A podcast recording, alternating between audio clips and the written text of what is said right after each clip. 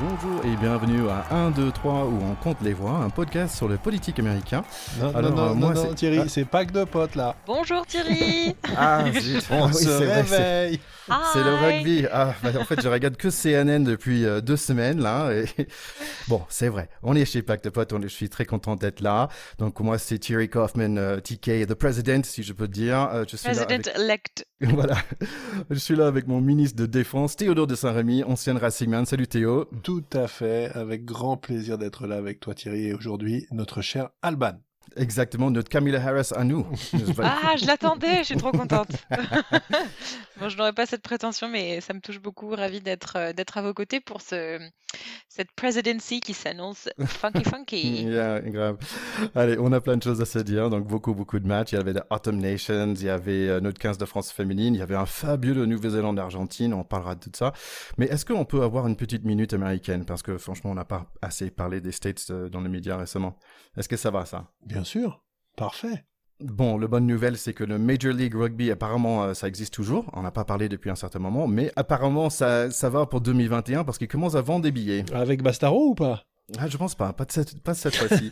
mais, et- mais par contre, il y a un nouveau tour, vous avez vu, il y a le Dallas Jackals qui cherche un, assist, un assistant coach, donc un coach assistant pour euh, 2000 dollars par mois. Ok, maybe an option for you. Ouais, not for me. no, I don't think so. On peut peut-être en parler à Richard Tarditz, à mon avis, ça peut le brancher. Je pense qu'il a plein de choses sur, euh, sur son, son calendrier. Euh, sinon, on peut, en parlant de Richard Terlitz, on peut regarder des matchs de NFL euh, sur le site de l'équipe. En fait, j'ai trouvé ça et c'est assez chouette parce que moi, tant qu'Américain, j'ai cherché pendant très longtemps des matchs de, euh, de foot, foot US et euh, fallait tomber sur des sites un peu bizarres. Mais finalement, c'est il y a, euh, il y a l'équipe euh, qui a un, un match par week-end le dimanche, donc c'est c'est assez cool pour les fans de NFL. Il y avait aussi cette bizarrerie de la, la NFL féminine en lingerie. Je sais pas si tu te souviens de ce truc. Non, j'ai Ah. jamais vu. Non, non, j'ai promis, j'ai jamais vu. Quoi? TK No. non. Ok, on va lancer un podcast là-dessus. Par contre, Pourquoi pas Euh, Allez, il y a, ah, ouais. allez, il y avait beaucoup de rugby, mais je pensais que ça peut être sympa quand même de faire un petit feedback sur ces Six Nations, ces six nations là qu'on vient de vivre, que où nous aussi on se souvient bien de notre dernier épisode, on s'est autoproclamé quand même les, les victorieux, quoi, là. parce que quand même l'équipe de France ont été vraiment très contente avec. Euh, donc, est-ce que vous savez qui était élu le meilleur joueur? Antoine Dupont. Bien sûr. Ouais, exactement. Antoine Dupont avec 4 passes décisives, un essai 250 mètres avec le ballon en main et 12 offloads. Donc, sacré, sacré tournant pour lui. Best tackler, c'était qui? Alban. Oh, it's a call. Euh, best tackler, ce n'est pas notre ami euh, Monsieur Roux, le Roux, Bernard? Non, je pense pas. Non, si, si, c'est ça. Si, c'est lui. Si, c'est Ouais, lui. c'est lui. Allez. Franchement. Ouais, suivi, suivi par. euh, sûr. en fait, euh, numéro 1, c'est Bernard Il a Leroux. 30, et- 30 plaquages par match au moins. 87 en total. Euh, Aldrid, 83 juste derrière. Euh, numéro 4, c'était euh, Olivon. Donc, on est 1, 2 et 4 sur les, les, top, euh, les top 6. Pas mal quand même. Et qui est le numéro 3 Ah, le, le préféré de Charlie, euh. Itoge. Itoge. Allez, sinon, euh, line-outs one, donc c'est les touches, il me semble, on dit ça, un line- un line-out, c'est un, c'est un touche. Tout à fait. Ouais, c'est touche à fait. gagné, c'était qui, à votre avis? Les Anglais. Non, les Français, Olivante, 25, euh, James Ryan, c'était deuxième. Olivon, il est quand même, euh, il, il fait un tournoi. Non, mais c'est confirmé qu'on est quand même vraiment champion, quoi. Enfin bon. ouais, ouais, voilà. En plus, c'est lui qui a gagné le plus d'essais. Le plus de points, c'était... Bah, Ntamak Ouais, exactement, avec 57. Adrit, il a fini deuxième, euh, avec le plus de ballons portés, avec 66 derrière euh, l'Irlandais Stander. En fait, j'étais curieux pour vous, quand j'ai, comme parfois on fait un tournoi comme ça, on dit, OK, qui est, qui est le 15 de ce six nations? Par exemple, on avait le, le meilleur 15 de le Coupe de Monde. Qui, pour vous, dans l'équipe française, pourrait être dans ce 15 de, de, de ce six nations qu'on vient de vivre? Bah, Tous, hein Non, mais. Bah, déjà, on peut- tous ceux, non, mais déjà tous ceux que tu viens de citer. Oui, euh, j'allais dire. ouais. Bernard Leroux, Olivon, Dupont, euh, Ntamak, Ntamak. euh, voilà, c'est quand même, même peut-être même Aldrit. Je, enfin, je pense que c'est quand même des, des, des tauliers européens. Moi, j'ajouterais Ouais. Ficou en chouchou. J'avoue que j'ai été très Ouais, mais c'est parce qu'il joue au Stade Français, Non. ça, c'est bon. Non, et pas que ça. Je trouve que il a fait un retour en équipe de France. Enfin, il l'a jamais quitté, mais il- enfin, ça fait 2-3 ans qu'il est, qu'il est assez. euh, Enfin voilà, il est indiscutable euh, au centre ou à l'aile. Je trouve qu'il a fait des très très bons matchs, euh, notamment sur ce Six Nations. Et sinon, Théo, est-ce que tu ajouterais quelqu'un dans ce... Bah, Vakatawa, euh, qui est quand même un joueur euh, complètement installé maintenant. ça parce qu'il est au Racing. Non, mais il fait des performances exceptionnelles. il est, dire, il est gaillard, il est puissant, il est adroit. euh, Enfin bon, il est, il est monstrueux. Voilà. Donc oui, oui. Virimi Vakatawa.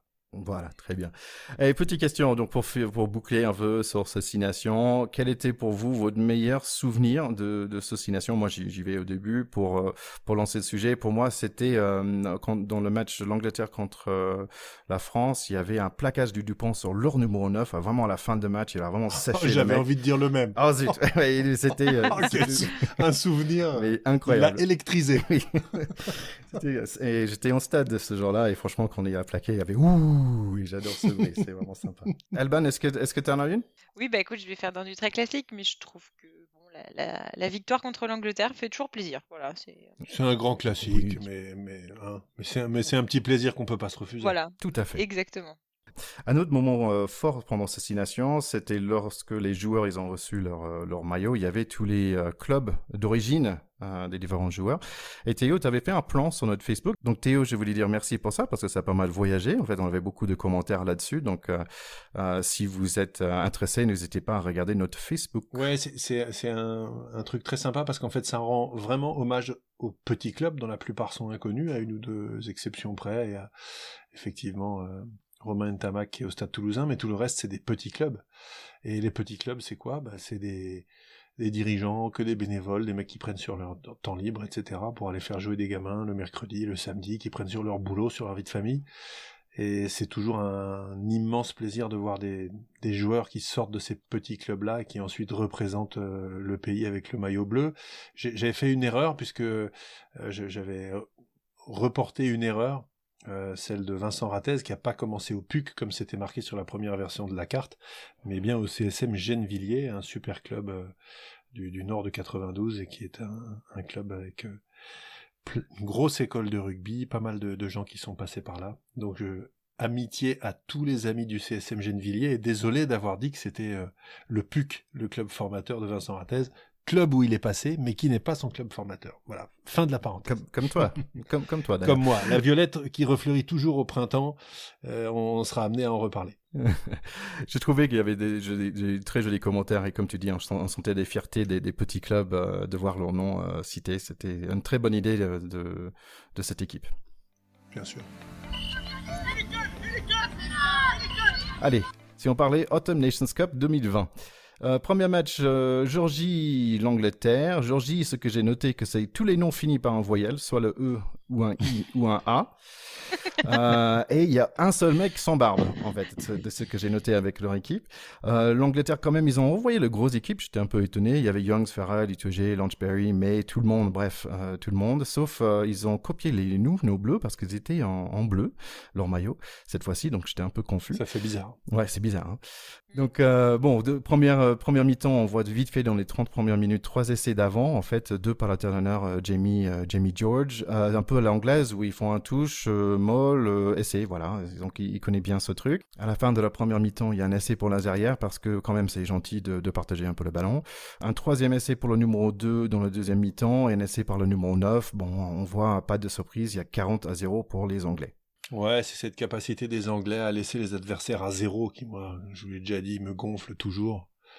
Je trouve que nous, on laisse toujours les mecs marquer au moins 3 ou 6 points, quoi. Faut, faut, voilà. Mais les British, quand, plus, plus ils peuvent appuyer pour faire mal, plus ils le font. Non, mais c'est toujours un peu indécent de voir une équipe qui finit à zéro au niveau international. La Géorgie est quand même une belle équipe qui propose toujours des, oppositions extrêmement physiques. Euh, c'est voilà, c'est des gens qui trichent pas. Ils ont pas pris 100 points non plus. Hein. C'est pas euh, c'est pas comme Agen l'autre fois. Enfin bref, mais mais 40 c'est quand même beaucoup. Oui. Allez, si on passe rapidement à Irlande, Pays de Galles, euh, fallait attendre 20 minutes avant le premier essai, donc c'était 16-6 à mi-temps. Hum, franchement, j'ai pas regardé cette match, mais j'ai pas l'impression d'avoir raté grand-chose. Beaucoup de pénalités les deux côtés. Euh, il fallait attendre 81 minutes pour le, euh, le, prochain essai. Irlande gagne 30 à 9. Euh, les autres choses que j'ai appris dans ce match, qu'il y a quand même un James Lowe, euh, numéro 11 de l'Irlande qui avait l'air euh, assez vif. Et à numéro 9 le Gibson Park euh, qui ressemble un peu à un leprechaun. Je sais pas comment dire ça en français mais euh, parce qu'il a un... je crois que ça se dit un lépro ça se dit pas un léprochaune ah, je sais pas mais il a un petit barbichette là et franchement il est tout petit et ouais, je pensais à un leprechaun. Ouais, bah, les, Irlandais qui dominent assez nettement les Gallois, ça fait une série qui commence à être un peu compliquée pour les Gallois. Euh, je ne sais pas si Alan Wynne Jones en a profité pour fêter sa 150e sélection ou s'il n'était pas là. J'avoue que je me rappelle pas. Euh, mais en tout cas, euh, voilà, je, trouve que peut-être qu'on aborde une période un petit peu difficile pour le Pays de Galles, qui a eu des belles heures et qui là, je trouve, enchaîne un peu les contre-performances. Donc à suivre, mm. mais je suis un peu inquiet pour eux. Ouais, et c'est dommage parce que c'est toujours une équipe qui était assez dangereux, quoi, qui, qui est sympa à regarder, les Rouges, les Dragons, qui, qui sont vite, quoi, mais là, là, pas du tout. Fin d'une période un peu, peut-être, fin de cycle, je pense. Si on passe à Écosse-Italie, pas grand chose à dire, sauf meilleure coupe de cheveux dans le Autumn Cup, ça va être pour euh, Duncan Weir. Euh, et je trouve ça mignon, euh, tous les, les coéquipiers l'appellent Donkey. Petit signe d'affection pour lui, Donkey, c'est mignon. Allez, super essai pour des Italiens qui étaient bien dans la première mi-temps, 14 à 7, suivi par un Écossais, un, essai par les Écossais qui était franchement super moche, il faut le voir. Pour, j'arrive, j'ai même pas les mots pour l'expliquer, c'est juste moche. Il y a le ballon qui tombe, il y a un numéro 3 qui le regarde, il dit, oh tiens, il tombe dessus c'est un truc, bon bref, 14-14. Euh, Italie semblait être vraiment le meilleur équipe à ce jour-là, mais sauf dans les dernières 15 minutes, bah, c'est l'Écosse qui marque deux essais quand même. 17 euh, pour l'Italie, 28 pour l'Écosse, ils gagnent, mais pas trop content non plus. Ouais, peu de commentaires à faire, sinon que peut-être Camille Watson va signer au Racing. Ça, c'est intéressant. Ah. T'es dans les petits papiers, toi. non, c'est déjà sur les sites internet. Hein, ah. Non, mais c'est vrai que c'est un joueur qui a euh, qui a fait vraiment notre admiration sur les dernières performances de l'Écosse, qui a beaucoup contribué. Et là, visiblement, il est en fin de contrat là où il est. il serait annoncé dans le top 14, euh, peut-être pour aller jouer avec son copain Finn Russell. ça peut être intéressant de suivre ça quand même. Carrément. Allez, si on, passe à France-Fidji, le match qui n'a pas eu lieu. oui, bah ça va être rapide du coup. très. Et oui, notre, notre cher France-Fidji qu'on attendait euh, impatiemment, qui s'est vu être annulé pour cause de 12 cas Covid, il me semble, dans l'effectif fidjien. Euh, donc euh, cette, cette rencontre qui n'aura pas lieu, enfin qui n'a pas eu lieu, mais que les Français ont gagné sur tapis vert, comme on dit. Euh, donc cela signifie que nous gagnons, je ne sais pas combien de points. Moi, je sais pas. Ce que je vois, moi, c'est que les les Fidjiens, ils sont des cannes de feu, mais en geste barrière, ils sont nuls, quoi. tu peux préciser, s'il te plaît, que le tapis vert, ça veut dire quoi en fait? Bien, bien sûr, le tapis vert. Alors, c'est pas juste une, belle pelouse bien tendue, c'est juste 4 points pour, euh, pour nos Français euh, pour commencer cette Autumn Nations Cup. Donc, on a, en gros, on, a, on gagne parce que les autres sont forfaits, c'est ça? Exactement, ça équivaut à un forfait et on prend on prend les 4 points de la victoire. Oui, donc on, prend des points mais sans vraiment gagner. Euh, en fait, c'est les Fidji, la dernière match, c'était en 2018. Ils ont fait leur première victoire contre la France. C'était 21 à 14 euh, pour le Fidji. Euh, si ce match était, était, pour le vrai, à votre avis, est-ce que la France aurait gagné ce match ou pas? Ah, C'est dur à dire. Hein. Difficile à dire, mais là, les Français sont sur une très très bonne dynamique. Donc oui, je, je, pense que les Français étaient favoris sur ce match-là quand on regarde un match contre les Fidji, honnêtement, moi, pour moi, le résultat importe peu. Ce que j'aime quand je vois les Fidjiens jouer, c'est leur talent. Voilà, ça fait toujours rêver parce qu'ils ils ont quelque chose de quelque chose de plus. On dirait que le, rugby est né chez eux. Il est né à l'autre bout de la planète, dans, les brumes de, de, l'Angleterre, mais mais en fait, on dirait que c'est fait pour ces mecs-là et c'est ça, c'est magique. Et je trouve que là-dessus, qu'on gagne ou qu'on perde, euh, moi j'ai tellement de plaisir à voir jouer ces ces joueurs de talent. Ils en ont toujours deux trois dans l'équipe qui, qui, qui illuminent le terrain. Euh. donc euh, c'est presque comme regarder un tableau. C'est autre chose, je trouve. Les Fidjiens qui jouent au rugby, c'est quelque chose de complètement à part.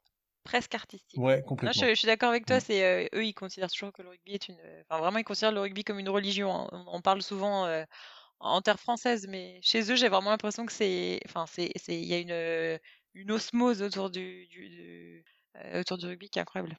Et puis il y a, y, a une, il y a une grande pureté dans leur manière aussi mm. d'aborder ce, ce, ce, rectangle vert comme si c'était tout simplement la, voilà la feuille blanche de la vie. Et on, voit il, prie avant il prie après. Si c'est le dieu du rugby ou le dieu des chrétiens ou le dieu des musulmans à la limite on, s'en fout complètement. Ils, sont dans une forme de transe en fait euh, euh, qui est liée à rentrer sur le terrain avec ce ballon ovale et mettre les cannes quoi. C'est tout. Donc donc ça fait rêver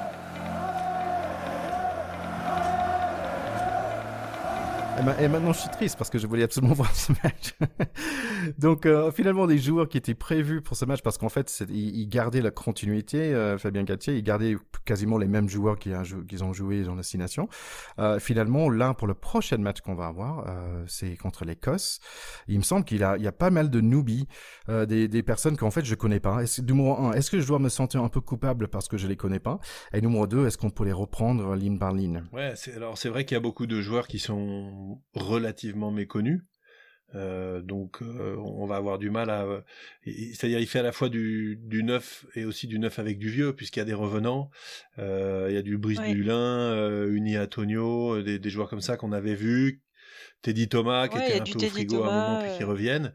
Et effectivement des gamins qui lancent dans le grand bain parce qu'il peut pas faire jouer tous ses internationaux tout le temps et qu'il en profite pour faire une large revue d'effectifs en mettant les mecs un peu mieux de l'arène en leur disant bah montrez de quoi vous êtes capable qui est toujours une bonne manière de piquer des sportifs. D'accord. Si, si on prenait ligne par ligne, vous, si vous pouvez juste dire, euh, un, joueur que vous connaissez, on va dire, parce que, parce que moi, j'admets que je connais pas tous ces noms-là sur cette, liste de 31, donc c'est sympa de voir des nouveaux têtes. Euh, dans la première ligne, est-ce qu'il y a des, je connais Antonio, bien sûr, mais est-ce qu'il y a d'autres personnes qui sortent, euh, qui sortent de l'eau? Ah, un bon joueur du Racing qui s'appelle Teddy Bobigny, qui a un nom, bon, c'est AU, mais on dirait un mec qui a grandi en Ile-de-France. Attends, c'est Racing ou c'est Racing? Oui, c'est ça, mais il s'appelle Teddy Bobigny. mais avec. Voilà, ouais, c'était une vanne, ok. C'est une vanne, mais. Désolé. voilà, c'est bien quand on explique les vannes. c'est qu'elles sont bonnes quand t'as besoin de les réexpliquer. Et oui. Voilà. D'autres euh, premières lignes Il y a Pierre Bourgarit aussi, qui est quand même un homme en forme de La Rochelle depuis un peu de temps, qui avait, il me semble, euh, été convoqué déjà euh, en équipe de France et qui avait déjà joué. Alors je me souviens plus quand, mais il me semble qu'il était rentré sur quelques matchs l'année dernière en tout cas. Voilà, première ligne de La Rochelle. Et en deuxième ligne, je vois plus Félix Lambé de, de Loup, il y, a, plein d'autres noms. Ouais, alors il y a Kylian Gérassi du Loup aussi, mais effectivement, il a piqué la place de notre petit chouchou. Je vous rappelle que moi, je l'avais vraiment coché comme un joueur que j'adorais voir évoluer parce qu'il avait un gabarit un peu quelconque et une énergie euh, débordante et des belles performances.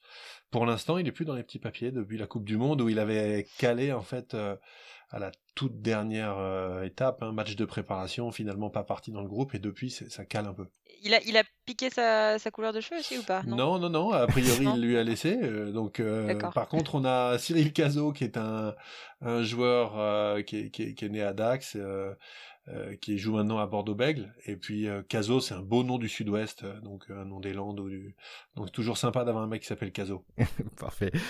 Allez, troisième ligne, c'est plutôt toi, Alban, fan de Stade français et joueuse Pink Rockets. Ah, tu devrais être content parce qu'il y a des. Bah oui, bien sûr, on a le, la star Sekou Makalou du, de notre patrie rose qui est présent et qui est un, selon moi, un joueur vraiment avec beaucoup beaucoup d'avenir, très athlétique.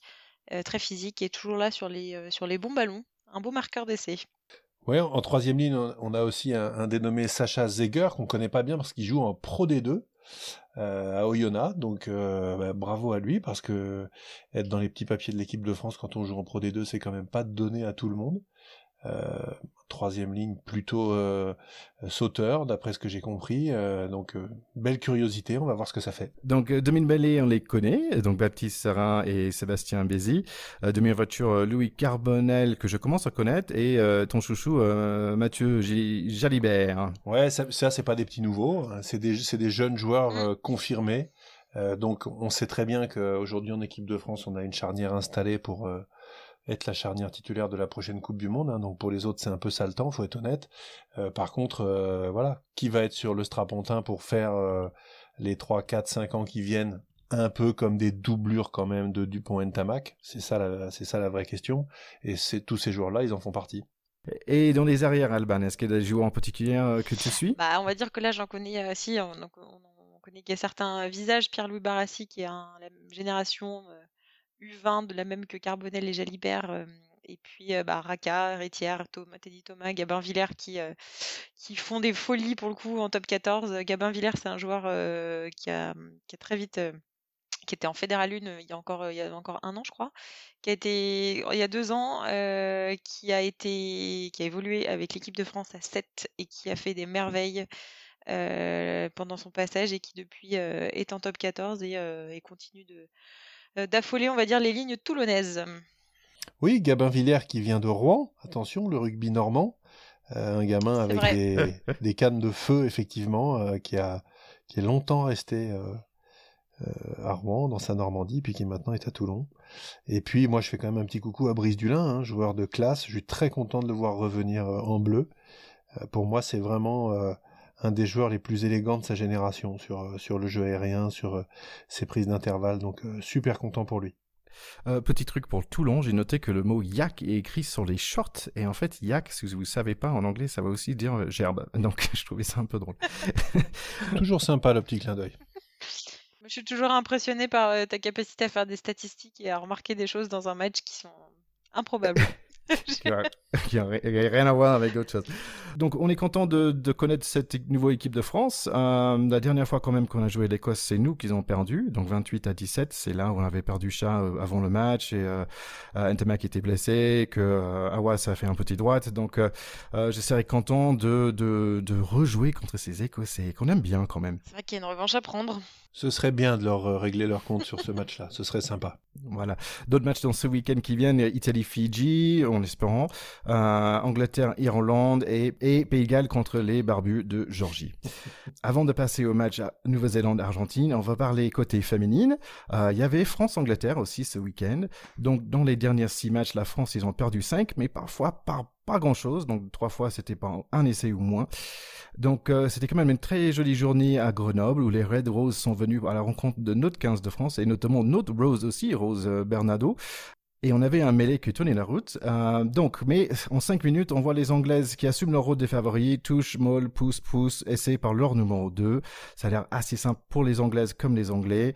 15 minutes plus tard, c'est notre capitaine Gail Hermé explique que les Bleus aussi savent pousser. Elle marque un essai, donc on est à 10-10 et donc plutôt pas mal à la mi-temps on a vu un peu d'explosivité et French flair de notre 15 et surtout un mêlé qui en forme aussi.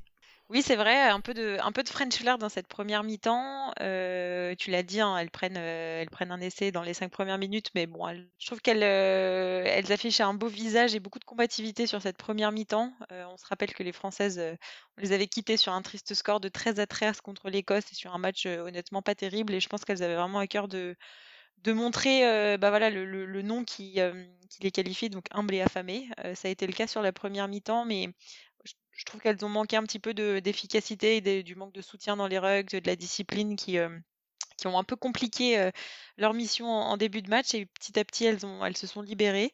Euh, on a une belle Sansu qui a essayé d'initier un peu un, raid en solitaire dans la défense sans résultat malheureusement. Mais, voilà, les, les Françaises n'ont rien lâché jusqu'à cet essai de, de Gaël Hermé, transformé par Caroline Drouin. Et puis voilà, la pause des deux équipes sont quand même dos à dos avec, tu l'as dit, 10 points chacun. Oui, effectivement. Donc, début de deuxième mi-temps, euh, grosse percée de numéro 10 euh, qui passe au numéro 2. Moi, personnellement, j'étais un peu surpris de voir l'avant euh, qui a fait un course de 40 mètres. Et j'étais aussi surpris par son nom, Cocaine. bref, essai par numéro 6. Trois minutes plus tard, super course de numéro 14 anglaise. Très belle action. du coup, on perd de 24 à 10 à 46 minutes. Et même si la fin de match, moi, personnellement, je trouvais assez sympa à regarder comparé à cette match de l'Écosse, le fin de match, c'est 33 à 10 pour l'Angleterre. Eh oui, tu l'as, tu l'as, tu l'as bien dit. Hein, il y a deux, essais qui, euh, qui assassinent, je pense, réellement l'espoir des Françaises.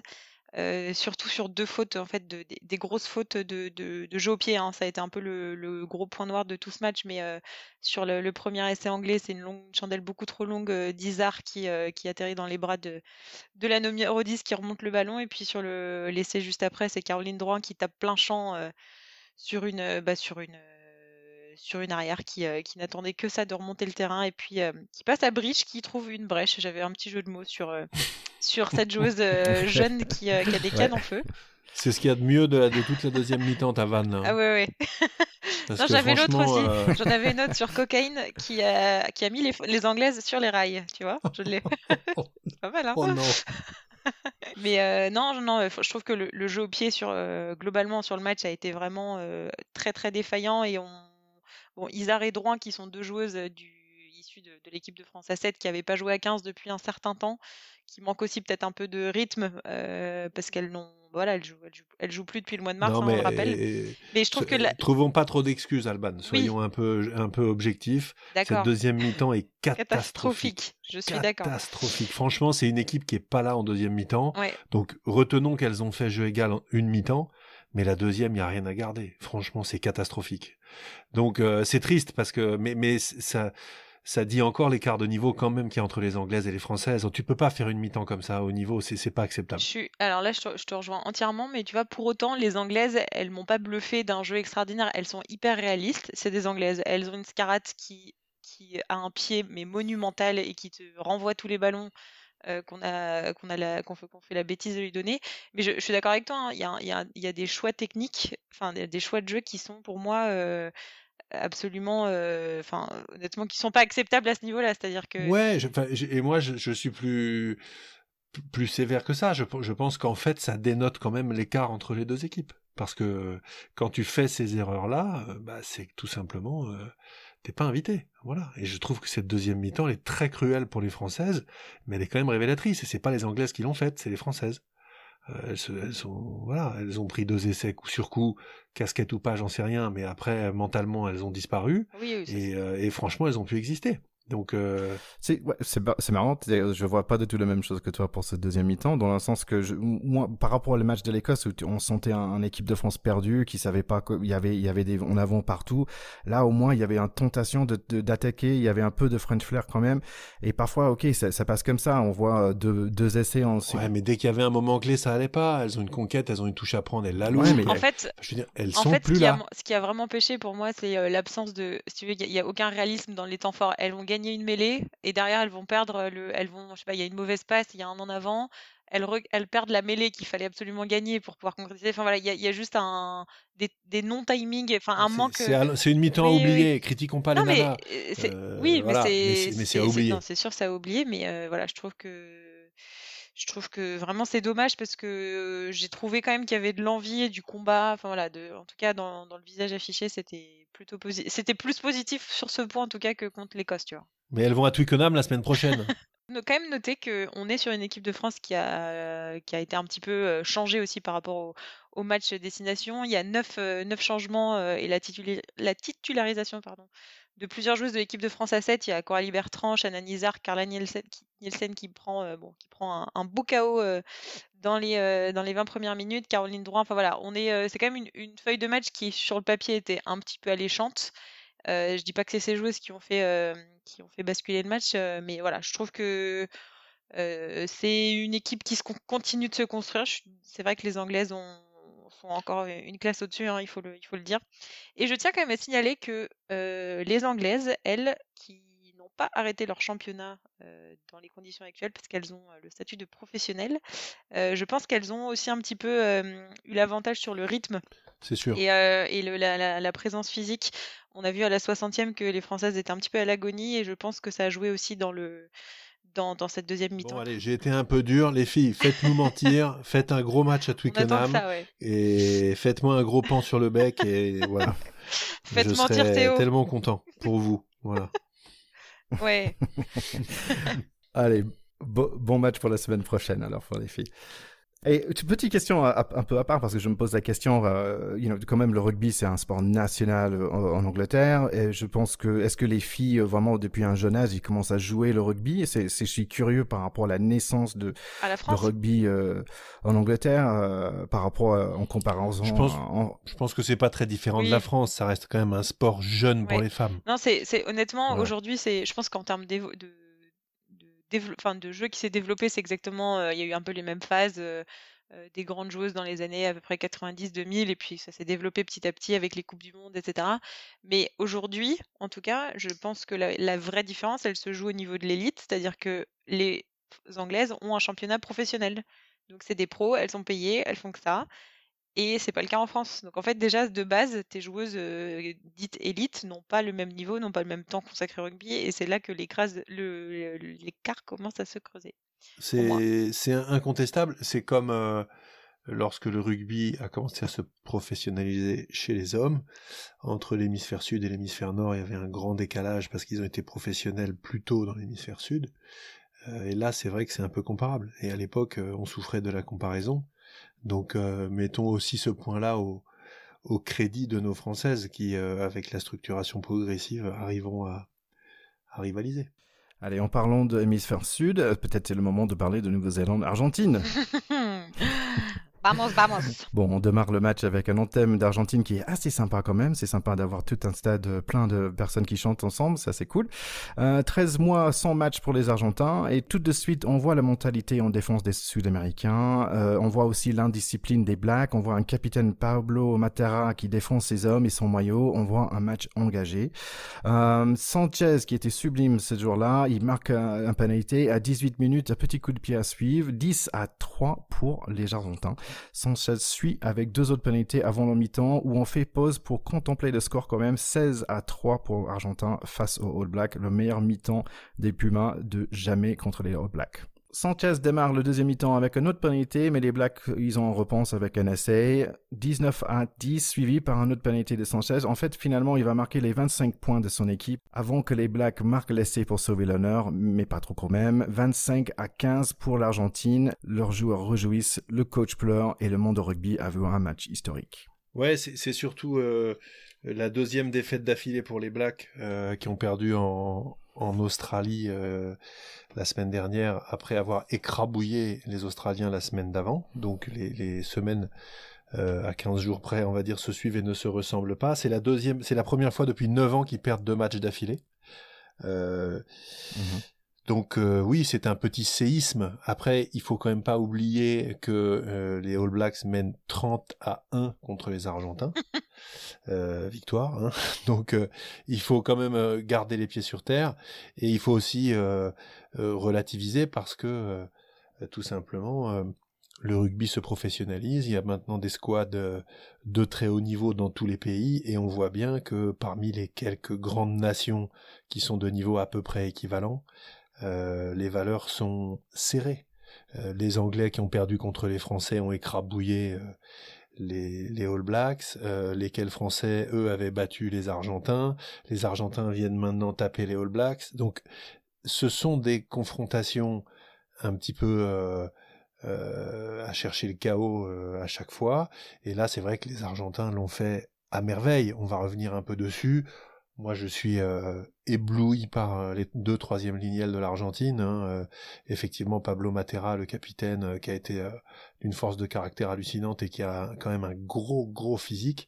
Et son compère de la troisième ligne, l'ami Kremer, euh, lui, c'est un monstre. Hein. Alors, c'est un cousin de Charlie, hein, ça vient d'Allemagne, tout ça. Mais attention, 2 euh, mètres, 115 kilos, euh, et ça joue troisième lignelle avec un. Enfin, bon, c'est, c'est, ils ont des gabarits de folie, et là, une grinta de folie. Voilà. Après, on peut. Voilà, Alban, dis-moi ce que t'en penses. Moi, j'ai, noté trois, quatre trucs après sur le match qui, qui, qui montrent que c'était le jour des Argentins et pas du tout celui des Blacks. Voilà. Ouais, je crois, que je suis assez d'accord avec toi sur le fait que dès le début, on a senti qu'il y avait quelque chose qui était pour l'Argentine, mais je reviens sur ce que tu disais, la Grinta argentine.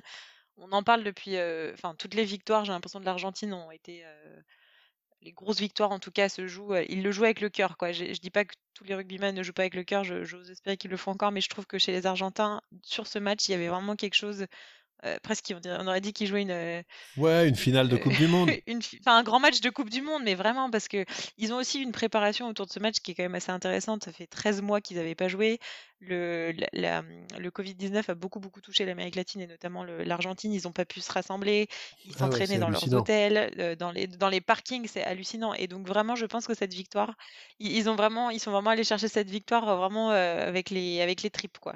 Et je trouve que c'est ça qui est beau de voir encore des matchs comme ça qui se jouent. on se dit mais en fait on n'a rien à perdre on vient de subir un an de l'enfer et, c'est le rugby qui te permet d'exploser comme ça quoi. Il faut il faut ouais il faut pas oublier non plus je, veux relativiser encore euh, toutes les équipes quand elles rencontrent les Blacks font le match de leur vie. Bien sûr, bien sûr. Et à chaque fois que les Blacks jouent, eux ils font juste un match. Voilà, donc ils gardent des ratios de victoire contre tous leurs adversaires qui sont encore très au-delà. Il faut pas oublier non plus que c'est un petit pays de à peine 5 millions d'habitants qui domine un sport mondial. Euh, voilà, alors maintenant ils sont troisième au classement, mais si Charlie était là, il dirait on sait que tu t'en fous. Euh.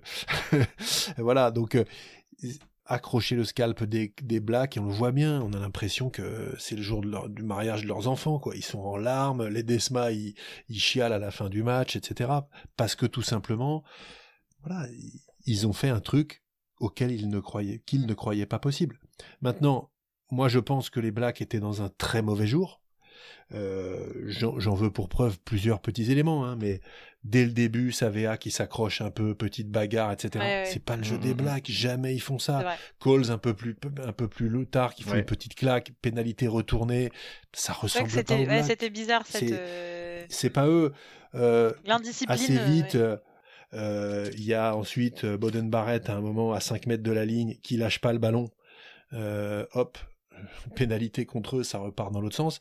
D'habitude, et contre nous dans les grandes défaites contre les Blacks, ils arrivent dans les 30 mètres, non seulement ils se, ils se loupent pas, mais ils accélèrent. Voilà. Et ce jour-là, aujourd'hui, ils n'ont pas réussi ça du tout. Donc, euh, voilà, pour moi, c'est énorme engagement des Argentins, avec encore une fois hein, des mecs de grand talent. L'essai de Sanchez, honnêtement, euh, il est chanceux un coup de billard, le ballon, machin, c'est bien joué, hein, petit coup de pied, machin, mais le ballon lui revient dans les mains, il peut très bien repartir de l'autre côté. Donc c'est pas un essai extraordinaire. Et il y a une seule fois où les Blacks ont commencé à jouer leur jeu, c'est à la 70e. Voilà, à un moment, ils prennent le jeu à leur compte, touche, euh, maul, un temps de jeu, deux temps de jeu, trois temps de jeu, quatre temps de jeu. Bon, et là, à la fin, mais il est beaucoup trop tard. Et ils auraient pu perdre plus que ça, parce que Matera tombe dans l'embut euh, en première mi-temps aussi. S'il tombe pas sur le dos, il y a essai. Hein, donc ils peuvent en prendre quasiment 30. Je, trouve que Matera quand même c'était c'était euh, c'était un héros ce jour-là parce qu'il y avait le moment où l'arbitre il faut il fait le match de sa vie. Il, y a l'arbitre qui lui parle qui dit "Eh oh toi t'es le capitaine et tout" et donc il dit "Non non là il m'a fait un de mes mes mes, hommes euh, pas de respect. Moi je joue pour mon maillot. Je joue pour mon pays. Il touche son maillot. Et franchement si je argentin c'est mon héros quoi. Le mec mais euh, dans, l'espace de deux secondes il passe à, capitaine à héros national. J'ai vu aussi le, conférence de presse. Je sais pas pourquoi je regarde ça mais j'adore. Parce que ça montre un peu le le, feeling derrière, je trouve, avec les coachs. Euh, et en fait, Mario, il parle super bien anglais déjà. Et euh, il y avait quelqu'un avec un maillot euh, français. Il disait et il dit pourquoi tu as un maillot stade français? Je trouvais ça assez marrant. Et après, à la fin, il dit We are playing for the most beautiful jersey in the world. Et je pense que ça, ça résume bien le, ressenti argentin.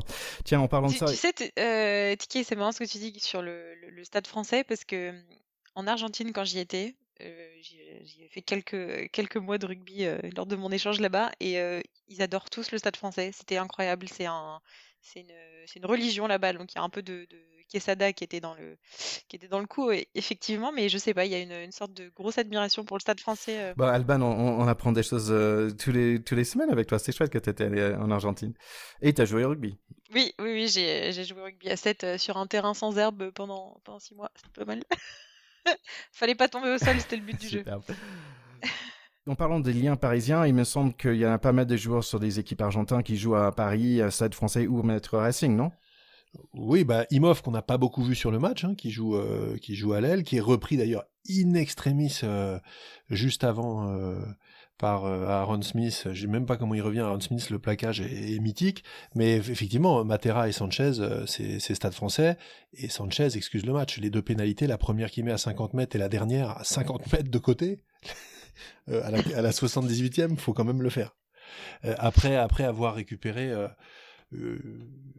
la balle et des occasions de jeu, alors que les, les Blacks avaient la 73e pénalité face aux Perches pour eux, et au lieu d'aller calmement en touche pour mettre en jeu mettre leur, leur jeu en place, il, la joue vite euh, derrière, grattage de Matera, euh, le terrain qui remonte, pénalité derrière, Sanchez Kanki 50 mètres, mais non, les Blacks vraiment pas leur jour.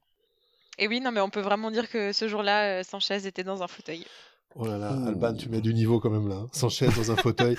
Et moi, j'ai adoré le, centre des Argentins. Il s'appelle quand même Chocobar. Ah oui, chocolat 21 ans, première cap, il bat les blacks. Le mec, il s'appelle barre de chocolat, quoi. Non, mais franchement, je... Excellent. Voilà, chapeau. Allez. Est-ce qu'on passe un peu au top 14 rapidement? Allez, quelques mots. Pack de potes, terrain 10 Allez, top, donc top 14. Alors, qu'est-ce qui se passe en ce moment? Bon, on voit que les bonnes équipes y gagnent euh, et les, les, moins bonnes équipes y perdent. Mais en fait, je pense que c'est un peu plus loin que ça. Moi, je trouve que les équipes comme Brive, par exemple, j'ai vu, euh, j'ai vu le match euh, Brive-Toulon. je trouvais qu'ils étaient très voyants quand même. ils ont perdu contre Toulon, mais ensuite ils, perdent contre le Racing, mais que par 4 points. Et je trouve qu'ils sont pas loin pour même chose. Ils perdent leurs deux derniers matchs, mais par très peu.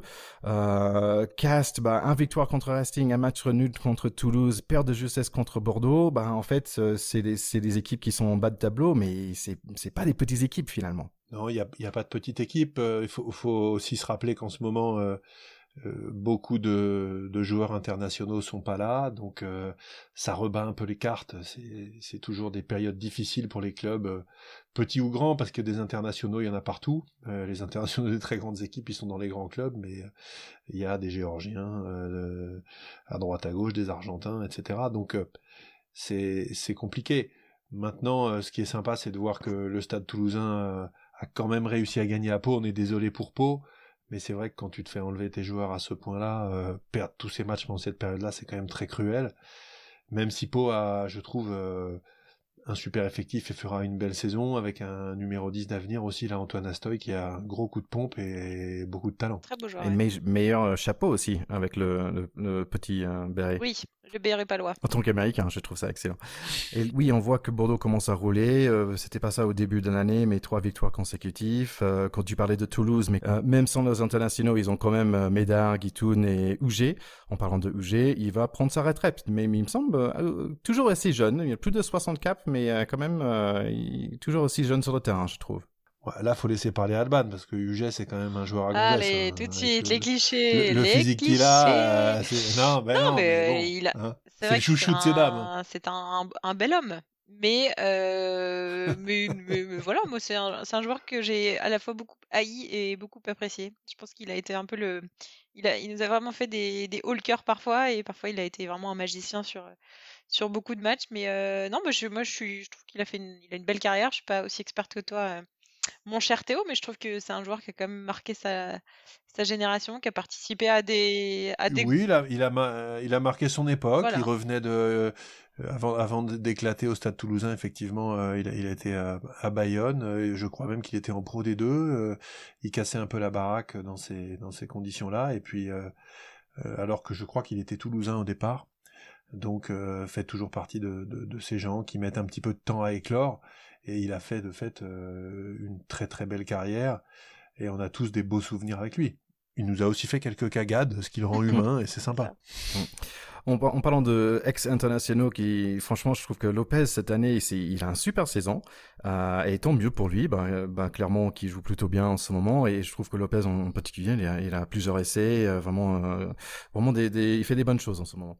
Bah, moi, je, je noterais simplement que le, le, Racing qui a été gagné à Brive euh, montre quand même des grosses qualités mentales, euh, en dépit de cette défaite en finale de Coupe d'Europe de, depuis euh, un mois et demi, deux mois. Ils ont une capacité à se sortir des difficultés en fin de match que je trouve admirable.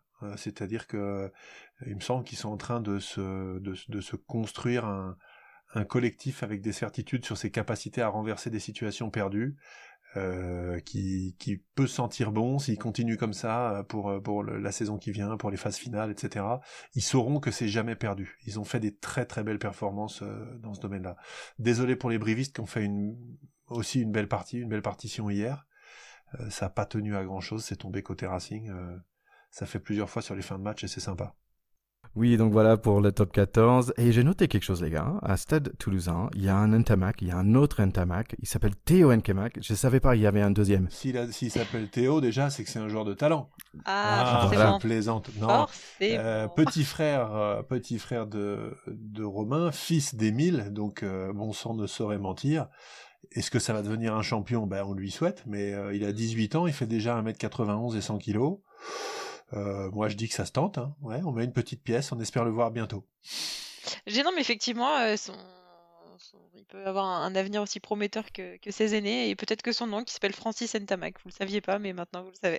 Tout à fait, frère d'Émile, qui a fait les, belles, les beaux jours de Colomiers, euh, et qui est finale de Coupe d'Europe, non, grand joueur aussi, Francis Ntamak, qui doit avoir une ou deux capes en équipe de France au moins. Exactement. Mmh.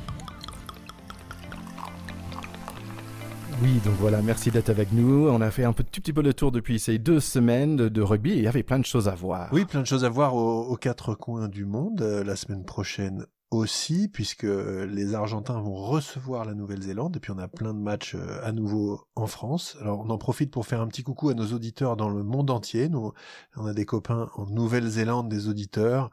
Alors je fais un coucou à, Benoît Midol, à Mathieu Villemet, qui nous écoute de là-bas, je le sais. Et puis euh, également, je remercie euh, les gens qui nous ont rappelé à l'ordre sur l'erreur de, de donc cousin Hub et Johan, qui ont su nous dire, les gars, non, non, non, non, non, c'est pas le PUC c'est Gégène. Et oui, effectivement, et faites comme tous ces, euh, faites comme tous ces auditeurs qui nous écrivent, qui commentent, qui nous recommandent euh, partout sur toutes les plateformes audio. N'hésitez pas à laisser des petites étoiles, toutes celles qui que l'on met dans les yeux. Mettez-les sur Apple Podcast. On a hâte de vous lire. Allez, à très bientôt. Bonne semaine, les gars. Salut et coucou à Charlie qui nous écoute à distance cette fois-ci. Bye bye. La, la bise, Charlie. Allez, à la prochaine, Charlie. Ciao.